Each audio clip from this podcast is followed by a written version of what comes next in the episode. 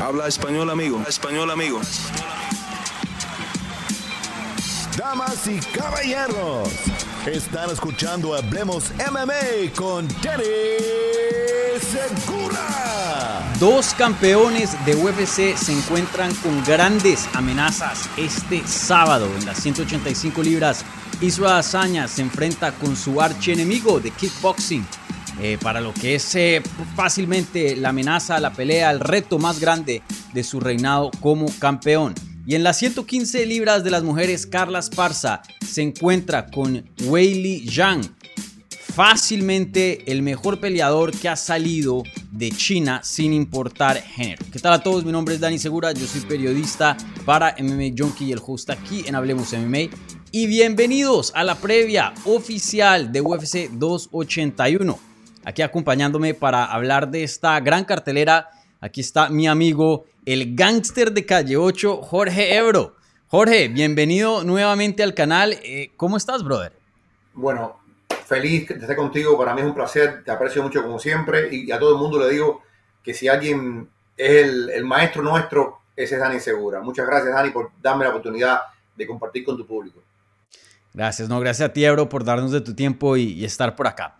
Bueno, Ebro, eh, empecemos. Empecemos a hablar de UFC 281, esta cartelera que veremos el sábado en Madison Square Garden en la ciudad de Nueva York. Eh, una cartelera fenomenal, uno de los pay-per-views más grandes, si no el más grande del año. Ahí se puede debatir entre este y UFC 280, el último que vimos en Abu Dhabi. Eh, tú sabes, ya estás acostumbrado de, de cómo hacemos las cosas aquí en Hablemos MMA. Siempre empezamos con unas preguntas preliminares antes de entrar ya en materia y hablar de las peleas. Eh, de 1 a 10, dame tu puntaje sobre esta cartelera en papel. De 1 a 10, eh, digamos que 8.5. 8.5 eh, al mismo nivel de, de Dubai. Yo no te voy a decir que es mejor que Dubai. Decirte que va a ser mejor que Dubai, te lo diré después de, lo que veamos de las peleas. En vimos, vimos peleas muy buenas, y otras que quedaron un poco por debajo, pero, pero creo que en sentido general eh, la expectativa para Dubai fue espectacular. La expectativa para esta pelea también creo que es muy buena, porque yo siempre te digo, Dani, tú lo sabes, hay narrativas que se inventan, hay historias que se inventan para vender una pelea. Aquí no hay que inventar nada. Aquí hubo realmente dos peleas previas en otro deporte, como quiera que sea, pero se ha trasladado muy bien la forma en que la UFC ha vendido esto, apoyado en la realidad, no en cuentos de camino, en realidad que pasaron ha sido espectacular y creo que el público, el público está metido en esto. Prueba de eso es que, oye, estuvo repleta la, la, conferencia de prensa, estuvo a full de público. Mucha gente en Nueva York me estaba llamando y me preguntaba cómo se puede entrar, cuánto cuesta, qué puedo hacer, porque realmente había mucho interés en esta pelea de Adesanya contra eh, Pereira. Realmente mucho, mucho interés. Eh, tú lo sientes en la calle, lo sientes en las redes sociales y mm. creo que es una de las mejores carteleras del año, sin duda. Sí, sí, definitivamente. Yo estoy un poco más entusiasmado. Yo le daría por ahí un 8.9. Eh, obviamente han habido mejores carteleras en el pasado. Eh, no creo que cruza esa línea ya para tener un 9, que es un puntaje muy alto. Pero, brother, hasta las preliminares, especialmente las que vamos a ver en ESPN News, están buenísimas. Están buenísimas y eso eh, refleja qué tan bueno está este, este pay-per-view. La verdad que me encanta. para mí me gusta más el de UFC 280 eh, perdón, de UFC 281, pero bueno, yo sé que hay muchas personas que se van con el de UFC 280, ya que eh, pues también estaba muy bueno. Pero para mí este pay-per-view es excelente, tiene un poquito de todo. Y, bueno, eh, ahora entremos a hablar ya en materia, entremos a hablar acerca de estos combates. pero antes de eso, le quiero recordar a la gente que está en vivo, por favor, si le pueden regalar un like a este video. Igualmente, si son nuevos, bienvenidos. Suscríbanse al canal. Y recordarles que al final Jorge y yo vamos a estar contestando sus preguntas por unos minuticos. Entonces, si quieren hacer alguna pregunta, pónganla ahí en el live chat y nosotros se las vamos a contestar al final del video. Las preguntas que vengan con un apoyo al canal vía la maravilla del super chat reciben prioridad, pero no exclusividad. Bueno, eh, como siempre empezamos de arriba a abajo, de lo más grande a lo más chico. Entonces, empezamos con la pelea de título que va a encabezar esta cartelera en las 185 libras. Israel Azaña nuevamente regresa para defender su título y su récord invicto en las 185 libras contra alguien con quien ha perdido en el pasado, pero no en las artes marciales mixtas, en el kickboxing. Alex Pereira, eh, campeón de Glory Kickboxing en dos divisiones. Un combate fenomenal, creo que mucha gente se está saboreando esta pelea, la verdad que muy muy fácil de vender, una historia de película, como tú habías dicho, UFC no tenía que hacer un gran trabajo aquí de promocionar, solo la historia eh, se vendía esta pelea por sí sola. Yo Eh, creo, Dani, que, el gran trabajo lo hicieron con el matchmaking. El Sí, claro. matchmaking fue el gran trabajo de la forma que ellos traen a Pereira y cómo lo van machando. Claro, no es que les regalaron nada a Pereira, lo pusieron en buena posición y Pereira aprovechó el momento, avanzó, sobre todo con la victoria de Chan Strickland, que era la victoria importante para justificar la presencia de Pereira aquí. Pero muy inteligente que fueron preparando el camino. Extremadamente. Eh, y esa era mi pregunta inicial eh, que te iba a hacer. Pero déjame, te, te- ahora te la pongo de diferente manera. ¿Te gustó cómo UFC jugó las cartas? Porque la verdad que fue un juego muy precavido donde en ciertas partes obviamente tienen que arriesgar algo porque pues no, le, no pueden ganar las peleas por Alex Pereira. Él tiene que hacer su trabajo. Pero jugaron las cartas y la verdad que le salió todo perfecto. Eh, ¿Te Mira. gustó como, como UFC puso todo o te hubiera gustado ver un poco más de Pereira antes de, de llegar al título o un poco menos? Cuéntame eh, cómo crees que se, se desarrolló todo en tu opinión. yo soy un puritano en todo de lo que tiene que ver con el ranking. Yo creo que si la gente se ganó el derecho en el ranking, el que está un número uno con el 2 y el 2 con el 3, yo creo que eso hay que respetarlo, generalmente. Pero en el- aquí hay algo distinto, Dani. Esta división estaba hecha un desastre. Y cuando digo un desastre, es que el dominio de Israel Adesanya era tan profundo y tan denso que esta división no estaba regalando nada. O sea, el, el público yo creo que sabe qué es lo que hay con Adesanya y qué hay con el resto. Cuando tú le ganas dos veces a un tipo que yo respeto enormemente como Robert Whittaker, que es tan bueno, que está completo, y Adesanya le gana dos veces, y cuando ves que le gana dos veces a Vettori, y cuando ves lo que hizo contra Yarel Cannonier y lo que hizo contra Paulo Costa, uno se pregunta, ¿qué hay que hacer? ¿Esperar a que venga Bo Nickel a ver si realmente es lo que es? Que eso va a tardar dos años o año y medio por lo menos. Yo creo que la, la UFC jugó una carta, yo digo que para revivir la división. La Mm. división estaba muerta, no, no muerta en mala onda, sino muerta porque el dominio de Adesanya era tan grande, el, el yugo que tenía es tan grande que esta división, sobre todo después de lo que pasó en la pelea contra Yarel Cannonier, que yo estaba ahí, eh, Dani, yo estaba ahí y vi el público como se iba por miles. Y te digo que para, para el cuarto, finales del cuarto round, la mitad de la arena se había marchado. Se había marchado. Y no sé, eh, yo creo que todo esto lo vio la UFC y se dieron cuenta que había que echarle un shock de vitalidad a esta división. Y esta división, sin duda, hoy la gente está prendida con lo que va a pasar. Si hoy fuera Whittaker 3, o Vettori 3, o Paulo Costa 2, o Carolina, o sea, ¿quién va a ver eso, Dani? ¿Quién va a ver eso? Entonces yo creo que desde ese punto de vista es cierto que saltaron procedimientos de ranking, etcétera, etcétera, pero ¿sabes qué? Yo creo que era necesario. Era necesario para traer un poco de vida a esta división. Sí, sí, 100% de acuerdo. Eh, para mí me encantó como UFC eh, presentó toda esta situación y hizo que pues e- este escenario se, se, llegara a hacer. Porque la verdad que tú sabes que el matchmaking es un arte y la verdad que esto sí fue una obra de Picasso que hicieron aquí los matchmakers porque eh, creo que vimos lo suficiente de Alex Pereira. No se puede decir que no hizo nada para merecer una pelea de título. Ganó tres peleas, le ganó a Sean Strickland, que está en una muy buena racha. Eh, tuvo pues combates grandes, tuvo finalizaciones buenas. Pero a la misma vez creo que no arriesgaron tanto como para ponerlo ahí como un luchador con Cannonier o contra Derek Brunson, donde de pronto hubiera sido expuesto y esta pelea no se hubiera dado, ¿no? Entonces creo que hicieron un trabajo fenomenal. Eh, para mí me encanta esta pelea y estoy de acuerdo contigo, una pelea muy, muy necesitada. Si Pereira hubiera perdido en el transcurso a su camino al título a Israel Adesanya, ¿con quién nos quedábamos? La verdad es que no hay otra opción, hay muy pocas. Entonces, para mí, esta pelea se siente grande, se siente importante. Y por más de que Pereira de pronto no haya sido tan comprobado, para mí sigue siendo, y lo había mencionado en la intro, no sé si tú estás de acuerdo conmigo, el reto más grande que ha tenido Israel Adesanya como campeón hoy día de UFC. Sin duda, sin duda, sin duda, sin duda. Eh, a ver, yo sigo creyendo que después de Adesanya, el mejor guerrero que hay en esta división es Robert Whittaker. Lo sigo creyendo. Hay que ver qué va a pasar con Kansachi Maez, si finalmente va a estar aquí o va a estar allá, que todavía no, estamos muy claros en eso. Pero yo te digo una cosa, también Pereira hizo su parte y la hizo de una forma magistral. Ese gancho de zurda sobre Sean Strickland, que la gente ha puesto, ha, ha cortado incluso los pedazos de video de la segunda pelea de Saña y, en, Glory con él. Y el, gancho es idéntico, idéntico, cortico, seco, la trayectoria de la mano y cómo destruye a un hombre fuerte, porque Chance Strickland es un, un tipo que sí, no tiene esa habilidad técnica grande, pero es un tipo que es un toro, tú lo sabes, es un mulo.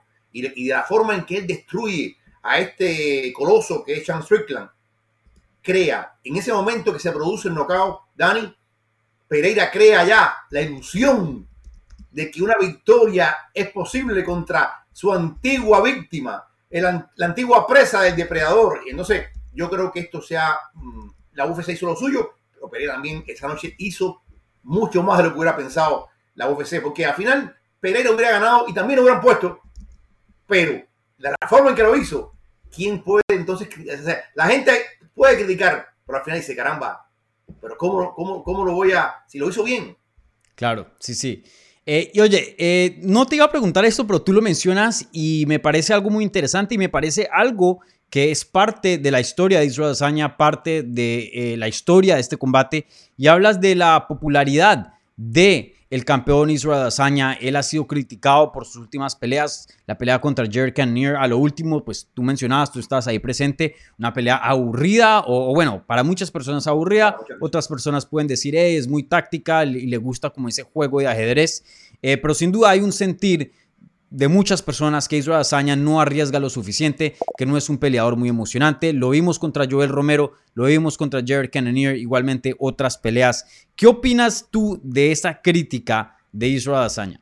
Mira, yo creo que es eh, en gran medida injusta. Yo siento que él puede arriesgar más, sí, porque hay que, al final, al final hay que entretener. Al final la gente paga dos mil dólares para estar ringside, como decía yo, y 500 para estar a media, a media cancha. Y cuando tú pagas dos mil dólares, tú quieres entretenimiento. Mm, mucho entretenimiento. Y yo entiendo por qué la gente se molesta. Ahora, yo tengo que estar mucho más molesto contra Yarek Cannonier, porque al final Yarek Cannonier sabe que esa es su última oportunidad de ser campeón. Y Yarek Cannonier no arriesgó. Yarek Cannonier nunca fue Yarek Cannonier, el kila gorila que, que, se, que se nos vende, el hombre. Y yo creo que en ese, en ese caso, la crítica mayor es para Cannonier. Sin embargo, va para Desaña. Con Joel Romero también tuvo la suerte de estar ahí. El abucheo fue que se caía aquí abajo.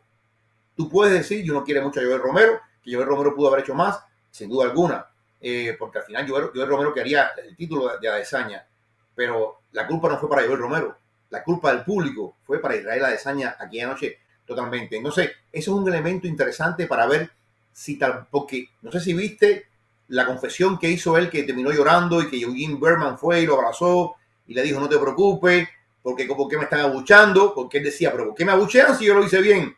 Porque el público ha cambiado. La noción del público, antes había un round de estudio en el boxeo y la gente decía un round de estudio. Hoy hay un round de estudio en la gente abuchea el round de estudio. La gente quiere acción de primera. sí. Entonces, yo creo que, que- que- que- que es injusto, para responder tu pregunta, pero es, es el mundo que estamos viviendo. Oye, pero déjame y, y- y- y- y te, te- te- te cuestiono un poco acerca de ese punto. Eh, Volkanovski también es un peleador muy técnico y, y mira cómo pelea.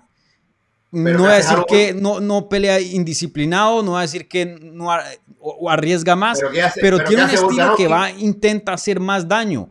Y Adesanya en las últimas peleas, y lo digo también como, como espectador, como analista, se nota a veces que simplemente está intentando ganar el round y no hacer un poquito, y, y no es de hacer de más, pero, no, no ocasionar daño en su oponente. Y otra cosa que también toca tener en cuenta es que previo a las peleas, él habla bastante. Él dijo que iba a matar a Jared Cannonier. Él De dijo acuerdo. que lo iba a finalizar, esto, lo otro. Y luego vemos ese tipo de combates. De Contra acuerdo. Joel Romero dijo que quería pelear y terminar al Boogeyman y obviamente no se dio. Entonces, eh, si es injusto, Ebro, yo, A no voy a ver, decir que es 100% pero- pero también, justo la crítica, pero sí creo que algo de culpa tiene Dazaña, ¿no? Sí, ah, no, fíjate, yo, yo te dije, la mayor parte de la culpa es de los oponentes, la mayor, pero hay un por ciento que es él, sin duda alguna.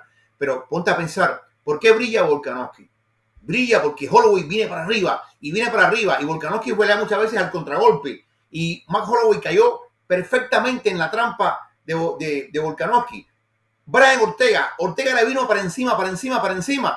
Volkanovski, salvo los dos momentos que tuvo en el piso eh, con el grappling, Volkanovski tuvo la perfecta pelea para lucirse. Chang Sun Jung, el coreano zombie, El zombie. El zombie vino como un zombie. Y Volkanovski tuvo una noche perfecta. Pero no es que Volkanovski fue a buscarlos a ellos. Ellos fueron a buscar a Volkanovski y Volkanovski dijo, así, esta es la mía. Eso, eso es lo que ha faltado con los Mm. últimos rivales. O sea, lo de Pablo Costa fue un desastre. Total, total, total. Lo de Canonier fue on Canonier. O sea, no tiene que ver con el Canonier que hemos visto en otras peleas. ¿Dónde se metió ese hombre? ¿Dónde se metió el Kira Gorilla? ¿Dónde? Entonces yo creo que, que también mucho en la vida es que los grandes jugadores, ya sea en béisbol, en baloncesto, yo lo he visto, se adecúan al nivel de oposición que les presentan. Yo, yo, yo cubría mucho la NBA y veía equipos espectaculares. Equipos espectaculares que contra rivales menores se achantaban un poco a jugar como el rival menor. Y, veía como los coaches se ponían molestos, pero ¿cómo es posible? Pásenle por encima. Pero hay algo que si tú no, me, si tú no sacas lo mejor de mí, es muy difícil mantener ese high así, así, así, sin que algo me lo, me lo, me lo, me lo exprima del cuerpo. Y yo creo que, que volviendo al tema, Jared Cannonier, yo decía, Jared Cannonier perdió, se fue, no dio explicaciones, no tiene que darla. Ahora, todo el mundo le fue encima a, a Adesanya, todo el mundo le... Oye, parecía que Adesanya era el villano de la película. Con Romero, con, tú tienes idea del la, la bucheo que hicieron que Dana White salió corriendo a criticar a Romero, porque Romero, porque ya era la última pelea de Romero. Mm. Después de eso Romero no peleó más nunca y había que defender el próximo pay-per-view de, Claro. de. ¿Y qué nos dijeron ahí? Lo que no hizo Joel Romero lo va a hacer Paulo Costa. Porque Paulo Costa sí tiene la estamina, tiene la juventud y tiene la potencia. Y fue peor lo de Paulo Costa. Mm. Entonces, sí, tiene responsabilidad como campeón, la tiene, porque hay que entretener. Pero caramba, Volkanovski ha tenido también muy rico. O sea, a, a Volkanovski le pusieron un canvas para que lo pintara de la mejor manera posible. Y lo hizo, porque ese canvas se lo permitió. Sí. Eh, es complicado. Mm.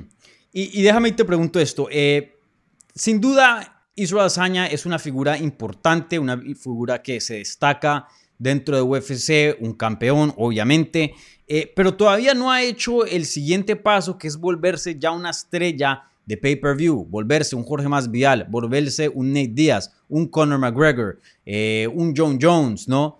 ¿Qué, ¿Qué crees que necesita Israel Adesanya para ya dar ese paso? Porque se están sumando las defensas de título. Sin duda vemos un peleador que pues es popular, pero todavía no creo y creo que muchos métricos eh, indican, eh, pueden apoyar lo que estoy diciendo. No, todavía él no ha dado el paso y se ha vuelto una estrella de este deporte. Eh, en tu opinión, ¿qué le falta? ¿Qué, qué necesita? ¿Le falta eso, como mencionabas ahorita, un oponente dispuesto a intercambiar un, un, un némesis, un enemigo que pueda Le tener una trilogía, eso. algo así?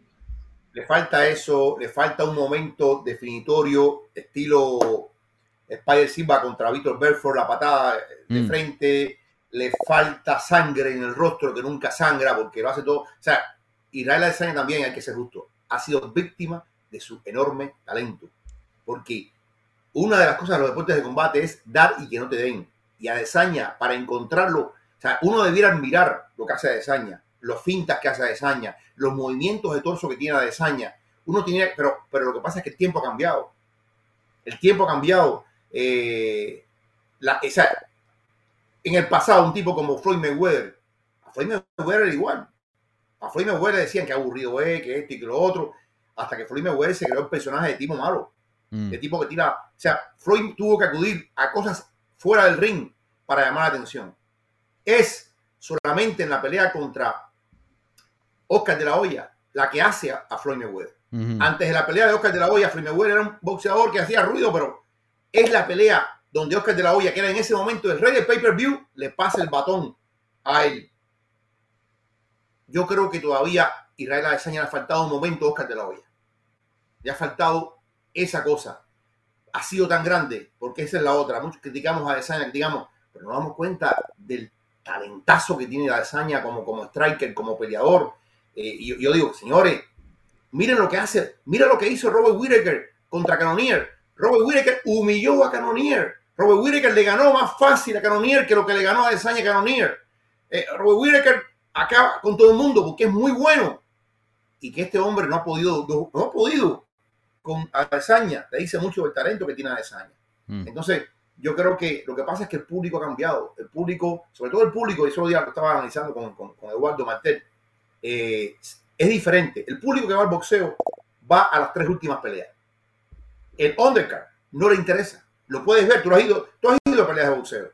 Y tú ves que el undercard no importa, la, la arena está vacía. Cuando vienen las últimas tres peleas, tú ves la gente llegando, ¿verdad? Y para la última pelea se llenó la arena. En la UFC no es así. En la UFC la gente está ahí desde las preliminares y el público se va inyectando de cerveza y cerveza y cerveza desde las 6 de la tarde, Dani.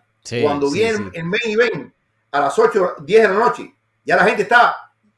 Quiere sangre la gente.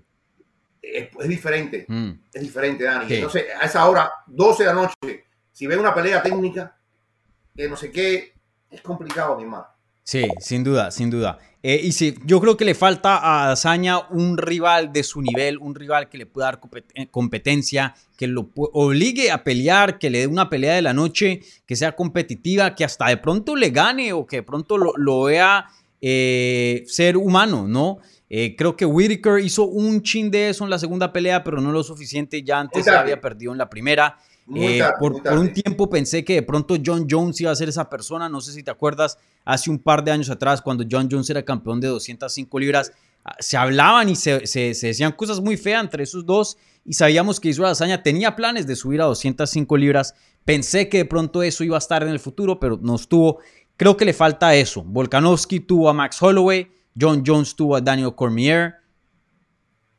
Hazaña todavía no ha tenido una persona con que con que pueda San vender. perdió dos veces. San Pierre perdió dos veces. Mm. Vengo o sea, parte de lo que hace ganar San Pierre. San Pierre tuvo a Matt Hughes, que fue lo que lo volvió una estrella. Ali, Muhammad Ali perdió con Fraser, perdió con. O sea, Muhammad Ali, lo que hace grande Ali son los regresos de, de Muhammad Ali. Mm. ¿Te das cuenta? Entonces, yo creo que, yo creo que, que, que, que ojalá. Por, por, eso es importante la pelea esta, Dani. Sí. Porque esta pelea es la que salva la división. Fíjate, es la que salva la división del abismo, del aburrimiento. Sí esta división estaba adormilada, pero de pronto aparece este muchacho y es diferente. Y creo que también si Kazachi Maef dice voy a 185, va a ser bueno. Y creo que si Bo sigue creciendo y es lo que nos dicen que es lo que nos dicen que es. El otro día estaba hablando con un maestro de American Top Team y me decía, deja que Bo pelee para que tú veas lo que va a hacer. Y yo le decía, pero tú crees que le pueda ganar a, los caballos. Deja, deja que tenga seis peleas para que tú veas. Me decía, mm. y ojalá que sea, yo digo, ojalá. Ojalá porque son la sangre que va llegando a una división donde hay gente que lleva mucho tiempo, que son buenas, pero que lleva mucho tiempo sin realmente hacer algo eh, emotivo. Sí. Bueno, eh, dos preguntas más. Estas eh, contestémoslas rapiditas para poder avanzar a la predicción y a los otros combates, ya que esta cartelera eh, hay bastante de qué hablar y de qué analizar. primero que todo, ¿cómo ves a Dazaña entrando a este combate? Porque sí veo un cambio en el distinto. Y claro, todo lo que se dice previo a una pelea, a veces mucho solo habla de duras, a veces es bulla. Eh, pero yo no sé, dime tú, yo, sí veo algo distinto. Le está diciendo que esta pelea es personal, algo que usualmente eh, no suele decir. Y también está diciendo que de todas las peleas, esta es la que tiene que ganar sí o sí. Que esta es la más importante de todas. Eh, ¿Ves tú un, una hazaña distinto y crees, y si, lo, y si lo has visto distinto, ¿Crees que va a reflejar en esta pelea, en el desempeño? Mira, la primera pregunta es afirmativa. La segunda es más complicada. ¿Por qué afirmativa la primera? Porque evidentemente hay algo que molesta a Desaña en la cercanía de Pereira. Hay algo, los que hemos estado en las conferencias de prensa de Desaña, Desaña domina y es el dueño de su conferencia de prensa. Lo domina.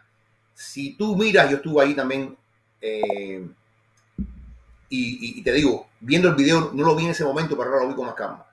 Adesanya está hablando con Canonier, pero también está mirando con el rabio del ojo a, Pereira, que iba a pelear con Chan Strickland. Y hay un momento en esa conferencia de prensa que él le dice algo a Strickland y Strickland le dice, oye, aquí al lado mío está el tipo que te ganó por nocaut y que te va a volver a ganar por Y, tú sientes que Adesanya pierde los, pierde los papeles, que se contiene, se contiene, no sé qué, y termina la pelea y en la conferencia de prensa, esa final de la pelea, cuando él va, caramba, Adesanya ni siquiera hablaba de Canonier. Todo era Pereira, Pereira, Pereira. Yo sé que es el que viene, yo sé que lo han traído para esto, yo sé, y todavía no estaba el anuncio oficial. Pero ya estaba molesto con eso. En esta conferencia de prensa, Dani, no sé si tú lo has visto, también hemos visto a un Adesanya más contenido, como que más cuidadoso con lo que dice, no se ve tan triunfar ni tan protagonista como en otras ocasiones.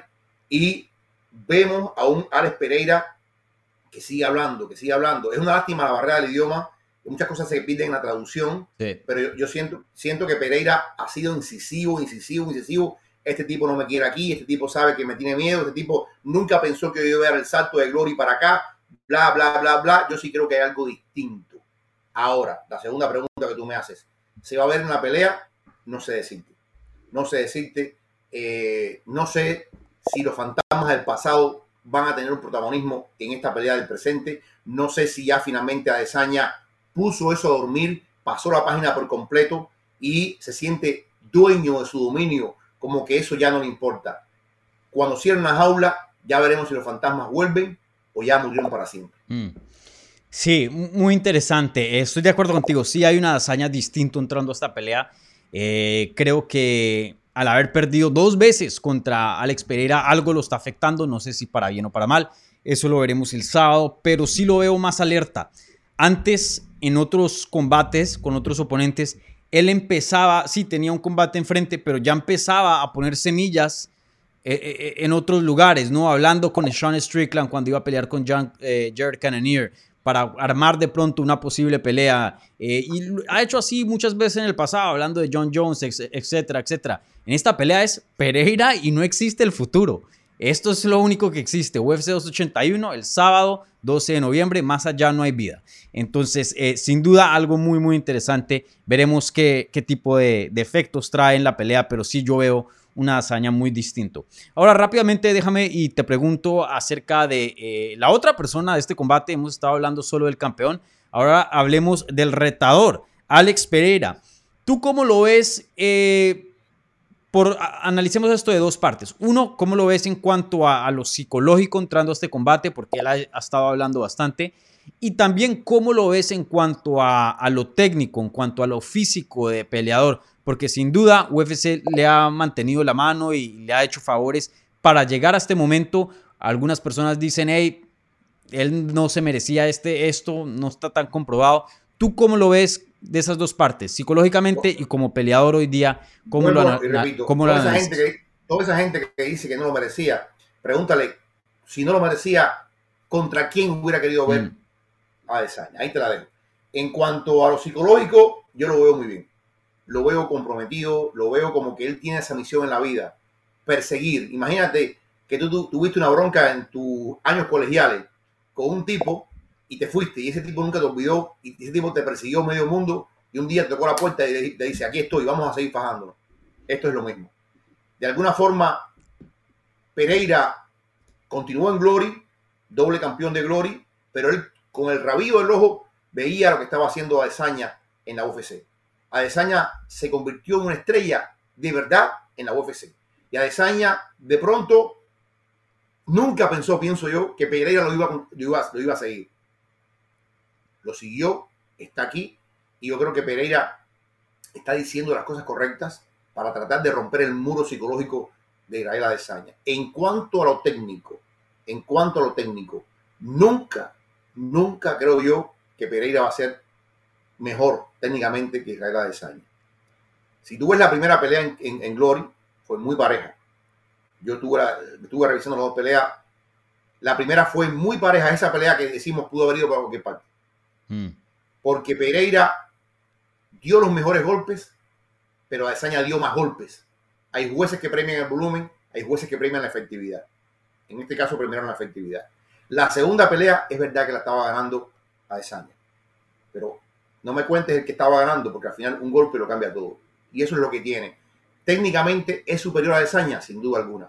Pero este hombre va a tener mucho tiempo, cinco rounds, para buscar ese único golpe. Y eso es lo que ecualiza el combate. El poder, o sea, las habilidades son muy superiores, no superiores, yo creo que son muy superiores por parte de Adesanya.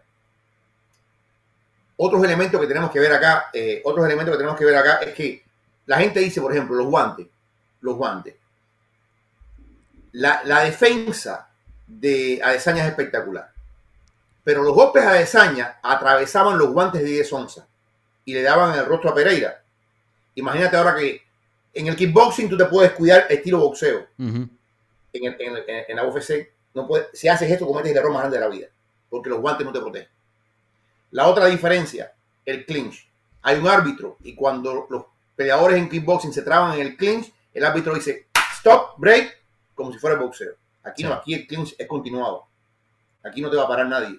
Entonces, yo siento que técnicamente Pereira es bueno, pero no está al nivel de Israel Adesanya. Pero ese poder real que tiene Pereira, estilo Wilder, que Wilder no sabe boxear, pero es un tipo que, que lo vimos contra Lenio, contra Sí. un gol, con lo cambia todo. Yo creo que es lo que hace interesante y rescatable este combate. Hmm. Bueno, ahora pasemos a la predicción oficial para eh, este combate. Ya luego hablamos del evento coestelar. Eh, más o menos ya entiendo por dónde te vas. Tú te vas con el campeón, ¿sí o no? Sí, me voy con el campeón. Eh, mira, oye, la gente me mató. Eh, tú no tienes idea, Dani, cómo me mataron, porque yo dije que iba a ganar Oliveira. Eh, eh, bueno, yo esta vez también me voy. Yo me voy, yo, yo siempre hago una predicción, no en base a un. Tengo una corazonada, tengo un feeling. Oye, sí, hay una corazonada que tal vez pueda ganar Pereira con un golpe. Pero yo tengo que irme con lo que yo he visto, tengo que irme con lo que yo he estudiado, con las trayectorias, con la evolución que ha tenido mm, Adesanya en, en la MMA. Yo creo que lo que hace, a ver, mi predicción es que va a ganar Adesanya, es mi predicción. Pero el intangible, lo que tú me preguntaste de la mente. Hey, Dani, puede ser que ahora mismo Adesanya tenga la mente hecha una basura. Puede ser que ahora mismo los pensamientos de Adesanya están revueltos. Y si Adesanya pierde los papeles, es su peor enemigo. Esos fantasmas, si están ahí, le van a permitir a Pereira buscar la brecha y soltar la mano. Pero si Adesanya es lo que pensamos que es con mente de acero, para mí gana Adesanya. Yo también me voy con Adesanya. Pienso que es un mejor striker, la verdad. Eh, lo fue en el kickboxing, en mi opinión, a pesar de que haya perdido dos combates. Y claramente lo es en las artes marciales mixtas. Veo las peleas de eh, Alex Pereira, sin duda son buenas, sin duda tiene un buen striking, no se puede decir que no. Pero Bruno Silva le pegó bastante en ese combate. Bruno Silva eh, hace dos peleas atrás le conectó bastante. A Dazaña yo no creo que Bruno Silva ni le toca la cara ni una vez. Yo creo que Dazaña es mucho más superior a Alex Pereira en lo que es el striking de las artes marciales mixtas. eh, y en cuanto al resto, el clinch, la lucha, el jiu-jitsu es mucho más superior que Pereira también. Aunque no veo que esas cosas que mencioné de últimas, no creo que eh, las veamos mucho en este combate, lo que es eh, la lucha, el jiu-jitsu y eso. Mucha gente piensa que Israel Adesanya va a llegar ahí No. y usar la lucha. Yo no, No, creo. no. Esto va a ser una pelea de striking. Ya, mira, creo que Aquí lo otro, hablando de los fantasmas, lo otro es eh, el tema que hablamos al principio, de los abucheos y de lo que tiene que hacer Adesanya. Como tú dices, Adesanya ha quedado a deber en términos de, arries- de- de- arriesgar. Si Adesanya va a hacer lo mismo que hizo contra Cannonier, la pelea va a ser muy mala. Muy mala. bueno, Si hay Pereira, puntos que Pereira tiene de más. Ah, eh, ahí ve- veremos entonces si ¿Entiendes? Adesanya, si Adesanya se monta en patines y empieza a boxear de riposta hacia atrás, como hizo con Romero, porque Romero pega duro. Mm, pero Romero, pega no es un duro. striker top. Top, ¿eh? Y la mano de Romero tú lo viste ahora con, en, en, Bellator. Cuando él sintió, recuerda que Romero le da un golpe a Adesanya y lo estremece en el primer asalto. Y Adesanya dijo, no, no, aguanta. Izquierda. aguanta. Y, y fue para atrás. Adesanya empezó a pa- patear. Fíjate que Adesanya da más golpes de pateo que de mano contra Joel Romero. Buscando alejar a Joel Romero. Si él hace esto contra Pereira, creo que la pelea va a ser. Los abucheos van a estar ahí. Pero depende de Pereira. Y repito, así como dijimos de Canonier, depende de Pereira ir a buscarlo. Pereira tiene que saber también, Dani, que esta es su última oportunidad. Sí. Tiene 35 años y lo han traído para esto. A Pereira no lo han traído para que suba en los rankings, no, no, lo han traído para esto, para este momento. Este es su momento. Entonces yo espero que por ahí veamos una buena pelea. Y, y- y veamos, creo que en ese venir hacia adelante de Pereira, Adesanya debiera tener la inteligencia de encontrar los huecos y, marcar los puntos necesarios. Sí, sí, sí, estoy de acuerdo contigo. Sí, yo me voy a ir con Israel Adesanya. Creo que eh, esta pelea va a ser complicada. Creo que sí, hay un chance muy, muy grande que pueda perderla. Pereira es un buen striker y tiene un poder, pero abismal. Eh, pero creo que Azaña es el mejor peleador y creo que eh, esta pelea va a sacar lo mejor de él. Eh, creo que lo va a forzar a, ser un buen striker, o bueno, siempre lo ha sido, pero a ser un striker más emocionante, a conectar de más, porque sin duda Pereira se la va a poner complicada. Pero ahí veremos cómo se, se desarrolla. yo le doy por ahí un un 58% a 42 o de pronto 60-40 a Dazaña. Creo que Pereira tiene un buen chance acá, pero vuelvo y le digo, a Dazaña es el favorito en mi opinión. Claro, como dicen por ahí, un hombre con poder nunca va a estar perdido. Mm. Mira el caso de Leon Edwards, lo que pasó con, con, con Camaro Exacto. Eh, con Nate Díaz, por ejemplo, el propio León, que dura 20 segundos más la pelea y la gana Nate Díaz. Sí. Eh, no sé, yo creo que la expectativa es que Adesanya puede estar cuatro rounds dándole, dándole, dándole, dándole, pero ese hombre saca la mano una vez y lo puede cambiar todo. Exacto, sí, sí.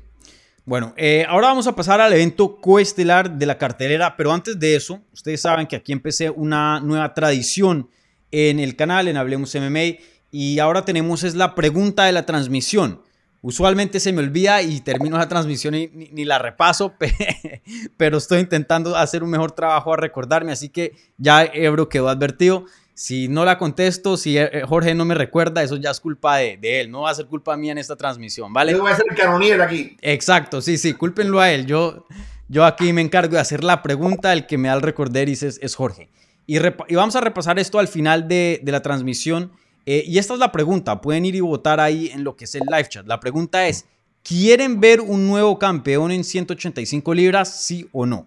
Entonces ahí vayan y, pongan su, su su opción ahí en la encuesta, ¿vale? Bueno, ahora pasando al evento coestelar y como siempre, gente, si están viendo esto en vivo, por favor, denle un like al video. Si son nuevos, bienvenidos, suscríbanse al canal. Eh, ahora, el evento coestelar, una pelea de las mujeres, 115 libras, Carla Esparza contra Zhang Wei Li. No quiero tardar mucho tiempo en esta pelea porque hay otras peleas que también quiero analizar. Entonces, eh, rápidamente, eh, analicemos este combate. Y la primera pregunta que te tengo, Ebro, es, ¿Por qué no hay respeto o por qué tanta falta de respeto a Carla Esparza? Mira, es una doble moral lo que hay. ¿Por qué?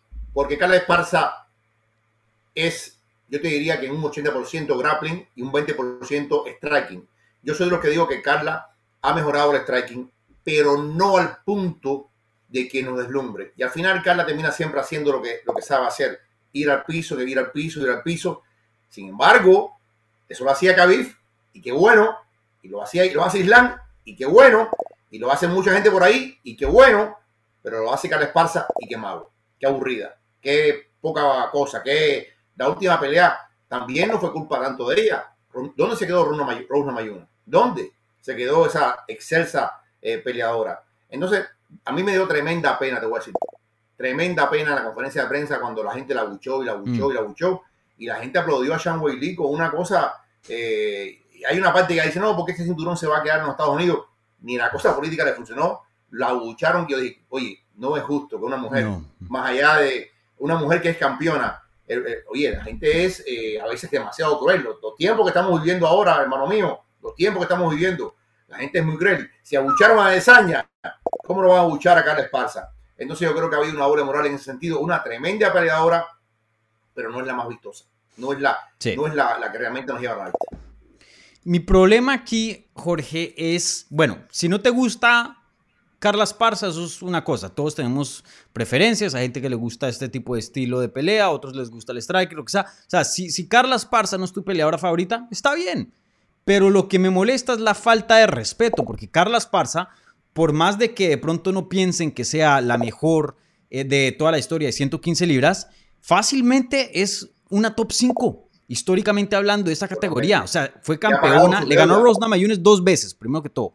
Fue la primera campeona de esta división y ocho años después de que perdió su título, vuelve y lo recupera. Hoy día está en una racha de seis victorias consecutivas. Eh, fácilmente, Carla Esparza es una top 5 strawweight peso paja de la historia de la división y muchas personas la menosprecian, no solo que no les gusta el estilo, sino que la ven como una peleadora regular, como una peleadora que no vale, una peleadora que no es buena. Y, bueno, eh, para mí eso me duele, me, da una pena porque me parece que Carla Esparza se merece mejor. Tiene un récord de 19 y 6, ha hecho cosas grandes, campeona dos veces dentro de UFC no me parece justo con lo de Esparza. Y vuelvo y lo digo, Henry Sejudo a mucha gente no le cae bien porque es cringe, esto y lo otro, pero le dan su respeto. Eso sí es un peleador excelente. No veo el mismo trato con Carla Esparza. Y eso a mí no... no doble moral y me, digo, no la dejaban hablar, bro. Eso sí me molestó, que dejar hablar, por favor, un respeto. más allá del tema del deporte, creo que en lo humano, el público fue muy, muy irrespetuoso con Carla Esparza. Mm. Sí, qué lástima, qué lástima. Y, bueno, eh, déjame te hago esta otra pregunta. Entrando a esta pelea, antes de que hubiéramos visto eh, Amanda Lemos contra Marina Rodríguez, la verdad no había un, una contendiente clara para Carla Esparza. De hecho, yo diría que la que más se merecía una pelea de título en ese entonces era Marina Rodríguez. Eh, obviamente esa pelea no se dio. Eh, se arma esta pelea con Amanda Lemos, que ya pues vimos el resultado, y se arma esta pelea con Carla Esparza y Zhang Weili. En tu opinión, ¿esta era la pelea que tenía que hacer? ¿Esta era la pelea justa, la pelea siguiente, la pelea necesaria para Carla Esparza? O sea, Zhang Weili es la retadora que se necesitaba, que, seguía, en tu opinión. Eh, esta es otra pregunta similar a la de si merecía, por ejemplo, Pereira no. Yo creo, yo creo que sí, también, Dani. Yo creo que sí, yo creo que es una, una, pelea que tiene el público realmente eh, pendiente. ¿Por qué? Por Weili sobre todo. Porque la China se ha convertido en una favorita de, de la afición. De pasar a ser Go USA con Runa Mayuna, ahora la aplauden a rabiar. Se ha ganado el público porque es así, responde a las expectativas del público. Mm. Desde aquella pelea contra Jonas Sersichi, la primera pelea, a lo que hemos visto después eh, las dos derrotas con, con Namayuna, que para mí ganó la segunda pelea, con todo respeto. Eh, lo que hace después eh, con Giovanna Cercichi nuevamente, el público la adora. Lo vimos en la conferencia de prensa. El público la adora siendo de China, que es un país complicado para esta nación, pero se ha ganado el corazón del fanático. Lo tienes o no lo tienes, el carisma es algo que se gana, incluso con la barrera del idioma. Y yo creo que es, la, es la mejor pelea para esta división, sin duda alguna. Y creo que eh, antes que me preguntes, creo que, tiene un alto chance de ser eh, nuevamente campeona Chan mm, sí, sí, bueno, y, entremos a la predicción. Eh, mira, yo te voy a ser, te a ser honesto. para mí, Carla Esparza es una peleadora muy buena, le doy todo el respeto del mundo. ser campeón de UFC es algo muy muy difícil y llegar a poder hacerlo dos veces es extremadamente complicado, especialmente en las 115 libras, que es la división más competitiva más difícil, más profunda de todas las categorías de las mujeres. Eh, así que Carla Esparza tiene todo mi respeto, vuelvo y lo digo, una de las mejores cinco peleadoras, está en el top 5 de, la historia de lo que es el peso paja.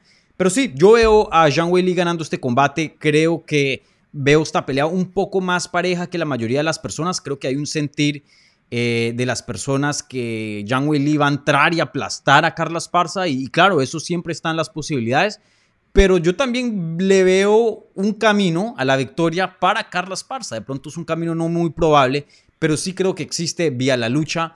Eh, sé que John Welly pues no es mala en la lucha, es muy fuerte, pero si Carla Esparza sabe usar los ángulos y mantiene una pelea muy muy técnica, eh, quién sabe, pueda que, gane este combate. Pero yo me voy a ir con John Welly y me siento relativamente cómodo haciendo ese pick. Creo que va a ser mucho más fuerte, mucho más física dentro de esa jaula y creo que eh, eso va a ser la decisión. Eso va a ser la diferencia entre este combate. Carla Esparza, vuelvo a digo, una peleadora muy buena, pero ella es muy pequeña. Ella hasta yo creo que pudiera ser Atom Weight, que sería la, la categoría más pequeña que, le sigue a 115 libras.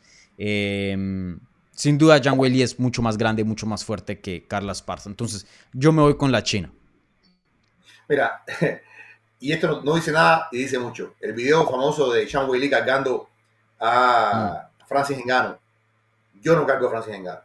Yo no cargo a Francis Engano. ¿Y eso que, y eso que Jorge es fuerte? No, pero no lo cargo, no lo cargo, te lo, te lo, aseguro. No lo cargo al menos de la forma en que ella lo cargó. Lo levantó como si fuera una pluma. Estamos hablando de un hombre que estaba pegando en ese momento 270 libras. 300, él dijo. O 300 libras. 293 dijo que pesaba. Eh, no dice mucho y dice todo. De lo fuerte que es esta fuerte. Es un espécimen tremendo Chan Wei Lee. Eh, estuvo haciendo el campamento anterior en Fire Ready, ahora estuvo en Tailandia haciendo otro campamento. Esta mujer es una esponja que va recogiendo y va recogiendo y va recogiendo. Yo he visto la evolución de Chan Wei Lee. De aquella primera pelea contra Serchichi, que era una locura, donde no hubo estrategia, fue dame, dame, que te pego, dame, dame, a lo que vimos en la segunda pelea contra la Mayuna, que fue peleando de forma más ordenada, y se ve la mano de Segudo y de, y de Albarracín, eh, a lo que vimos en la segunda pelea contra Joana, también muy ordenada, muy, muy inteligente. Yo creo que la China, a la potencia que tenía siempre, ahora ha sumado una versión más cerebral, más inteligente de su combate. Eh, sí, ciertamente no tiene el grappling que tiene Carla Esparza, pero tiene una buena defensa del takedown. Es muy fuerte, va a ser muy complicada llevarla a la lona y va a ser complicado también dominarla ahí en la lona. Y lo otro es que el striking que tiene la China o sea, el gran problema de Carla siempre ha sido el striking.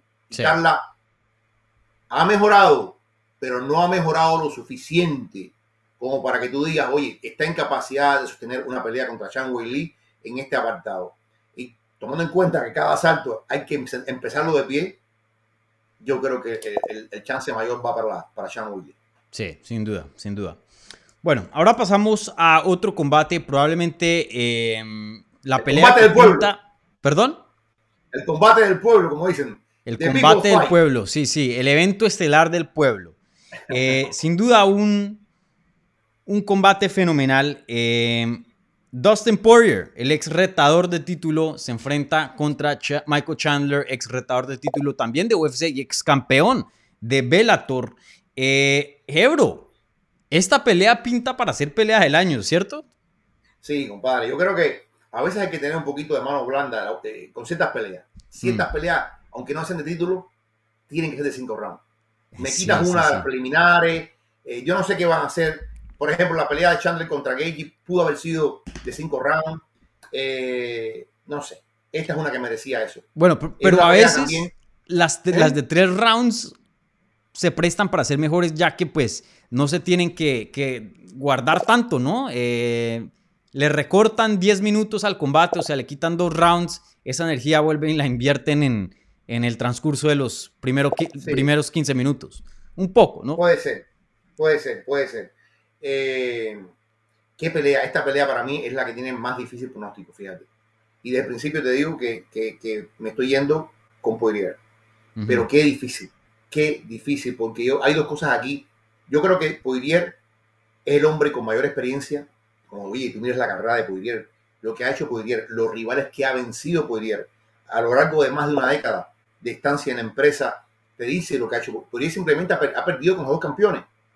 Perdió con los dos campeones, perdió con, con, la crema de la crema en los últimos años. Ahora, el hecho de que la pelea es de a tres rounds, para mí favorece a Chandler. Y el hecho de que Chandler es un muy bueno mezclando, muy bueno mezclando los niveles, es eh, también favorece a Chandler. Mm. Un ejemplo que te pongo, en la pelea anterior de Chandler contra Tony Ferguson, Tony empezó boxeando muy bien el primer asalto y boxeando muy bien le estaba conectando a Chandler. ¿Qué hace Chandler? Lo derriba y lo lleva al suelo y le quita a Ferguson el arma que estaba funcionando porque supo mezclar como artista marcial y ya para el segundo round vendía la patada que, cambió todo. Entonces yo creo que es más probable aquí que veamos a Chandler sacar la lucha en ciertos momentos si Poirier está dominando el combate arriba, como debe dominarlo, porque yo considero que Poirier es el striker más pulido, más experimentado, con más herramientas eh, para este combate. Es un zurdo muy complicado. Yo, yo, yo puedo argumentar que probablemente tenga la mejor pegada de la división y es muy efectivo, es muy efectivo. Oye, la pelea que hizo contra Dan Hooker para mí es una de las mejores. La pelea que hizo contra Justin Gage, oye, no sí. a Justin Gage es, complicado y él lo logró. Entonces, es una pelea que yo me estoy yendo con Pudirier, pero, pero no me sorprendería para nada, Dani, que eh, hmm. Chandler pudiera ganar, porque Chandler es muy explosivo. Creo que es más explosivo que Pudirier y va a aprovechar esos tres rounds para tirarlo todo. Todo, todo, todo, todo. El gran problema que tiene Chandler es que a veces overextended. A veces vuelve loco. Lo vimos en la pelea contra Gage. Venía hacia adelante alocado y Gage, que es un buen striker, lo fue, lo fue madurando. Yo pienso que ahora no. Yo pienso que ahora tiene que haber aprendido eso ahí con la gente de Kill Cliff. Y creo que va a ser una pelea muy cerrada. Sí, yo veo esta pelea muy cerrada eh, y, bueno, ahorita te doy, te doy mi predicción en cuanto a, a la pelea, ya cerramos con eso para, para este combate. Eh, pero rápidamente quiero tocar dos puntos acerca de esta pelea que creo que son muy, muy importantes, eh, que, que, traen en la historia, ¿no? Eh, el ganador, el ganador crees que de pronto se salte Alexander Volkanovski, sabemos que Después de que ganó Islam Makashev, Volkanovski entró a la jaula, hubo, hubo ahí un careo medio improvisado con Volkanovski. Dana White ha hablado que probablemente lo que sigue es sí, Volkanovski que se suba de las 145 libras a 155 libras, que pelee con Islam Makashev, hagan esa pelea de campeón contra campeón. Pero por ahí hay otros diciendo, inclusive el mismo Chandler, que hoy no se olviden de nosotros, si algo espectacular pasa, no sé, pueda que de pronto eh, se reajusten las cosas. Y para ser eh, 100% claros, UFC todavía no ha hecho oficialmente la pelea de Isa Makashev contra Volkanovski. Eso no está pactado por ahora. Eh, ¿Tú qué crees? Eh, ¿Crees que el ganador de aquí tenga un chance de saltarse a Volkanovski y, y, y, y, entrar a esa conversación para pelear con Makashev? Sí, tiene un chance. Tiene un chance, sobre todo si es Chandler. Si es Poirier, no lo creo tanto. Mm. Pero Chandler sí es un tipo que tiene el oído de Dana White es un tipo que es eh, parte de la compañía. Yo te digo una cosa, el contrato de Chandler es magnífico. Chandler gana 700 mil dólares por pelea. Cabrón gana 500 mil. De base, después vendrán otras cosas, pero de base, Chandler gana más que campeón, que varios campeones. Es un tipo que, tú lo has visto, de la White dijo, mi preferido para enfrentar a, a Conor McGregor es Chandler. O sea, te das cuenta que hay cierta complicidad entre Chandler y la empresa. Si Chandler le da un knockout grande, grande a Poirier, es probable que se salten a Volkanovski. Supuestamente Volkanovski ha dicho que le han dado la palabra, pero la palabra de Dana White... La palabra de Dana White no... Es complicada, porque Dana White dijo, el que gane entre Sean O'Malley y Pierre Jan va a pelear, va a ser retador directo para el campeón. Y mira, ahora están hablando, están hablando que si se judo va a enfrentarse con, con... ya, ya de pronto, de pronto, aquella cosa directa no existe. No existe. No sé yo creo que no hay, no hay que, por otra parte, veo también que, para, si tú me preguntas a mí, ¿quién merece pelear contra el campeón? Es Pinel Darius. Sí. Para mí es Pinel Darius. Sí, sí, sí. 100% pero, pero de acuerdo. No vende, mm. no es popular. No es popular, men. No es sí, Benio Darius es el que se merece la pelea de la, de la categoría, pero por ahora todo pinta que va a ser Volkanovski. Pero sí, el, en cuanto a mérito, fácilmente venido Darius es el número uno. se ayuda porque Darius termina la pelea y lo que tiene que terminar es decir, oye, ya ahora quiero el campeón y yo me he ganado hoy. O sea, él, bueno, que me pongan por delante, lo que empresa. No, hombre, no, sea más proactivo. Claro, sí. Pero uh, tú sabes, las personalidades, hay peleadores que, que, no les gusta eso, simplemente no están las personalidades. Y, y bueno, eso creo que no, no le ha ayudado a venir Darius, pero sí, en cuanto a mérito, 100% el siguiente retador debería ser Benio Darius, pero vuelvo y digo, todo apunta por ahora a que sea Volkanovski, pero comparto 100% tu opinión. Eh, sí hay un chance de que el ganador de esta pelea entre Dustin Poirier y Michael Chandler se pase a Volkanovski y termine peleando por el título, especialmente si es Michael Chandler. ¿Por qué? Porque Dustin Poirier ya lo vimos perder contra Habib Nurmagomedov. Ya más o menos nos podemos imaginar cómo sería una pelea con Islam Makhachev. No creo que haya tanto apetito por ahí. Pero Chandler, por la lucha y por muchos años, se soñaba de una pelea entre Chandler y Habib, ya que eran los campeones, uno en Bellator y otro en UFC.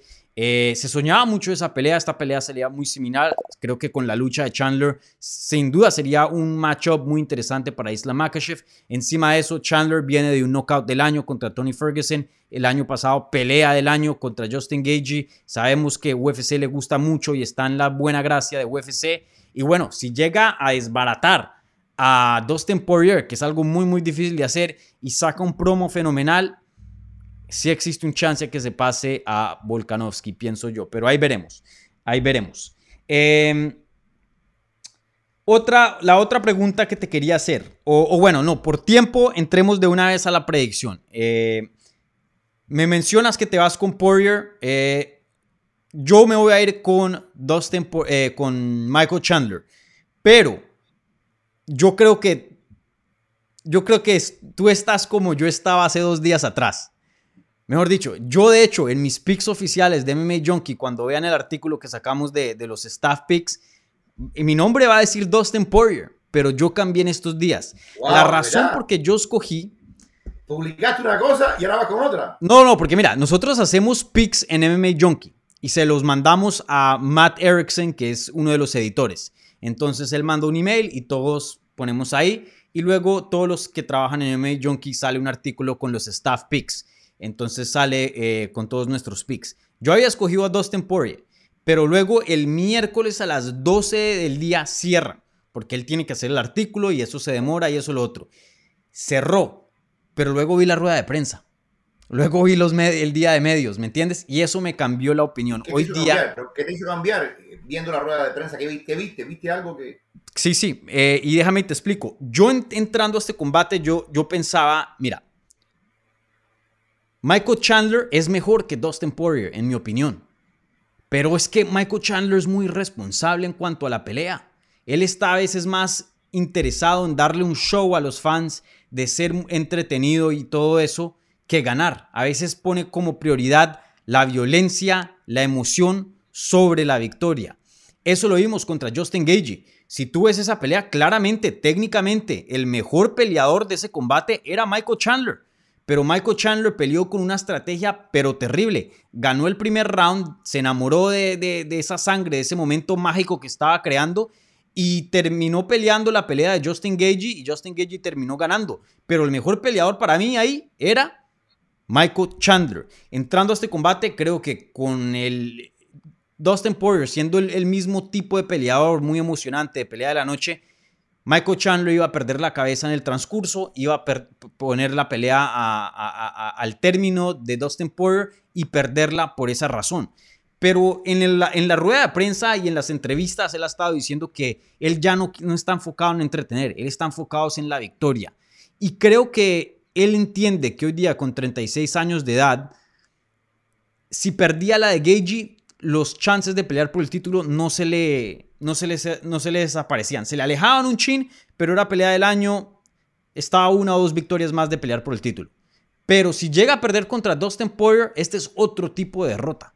Si llega a perder aquí los chances de pelear por un cinturón, especialmente porque la fila de 155 cada vez es más y más larga y ahora tienes el campeón de 145 intentando meterse a la fila también, brother, tus chances de volver a regresar a un título a 36, 37 años de edad, ¿Tú crees que mucho más complicado.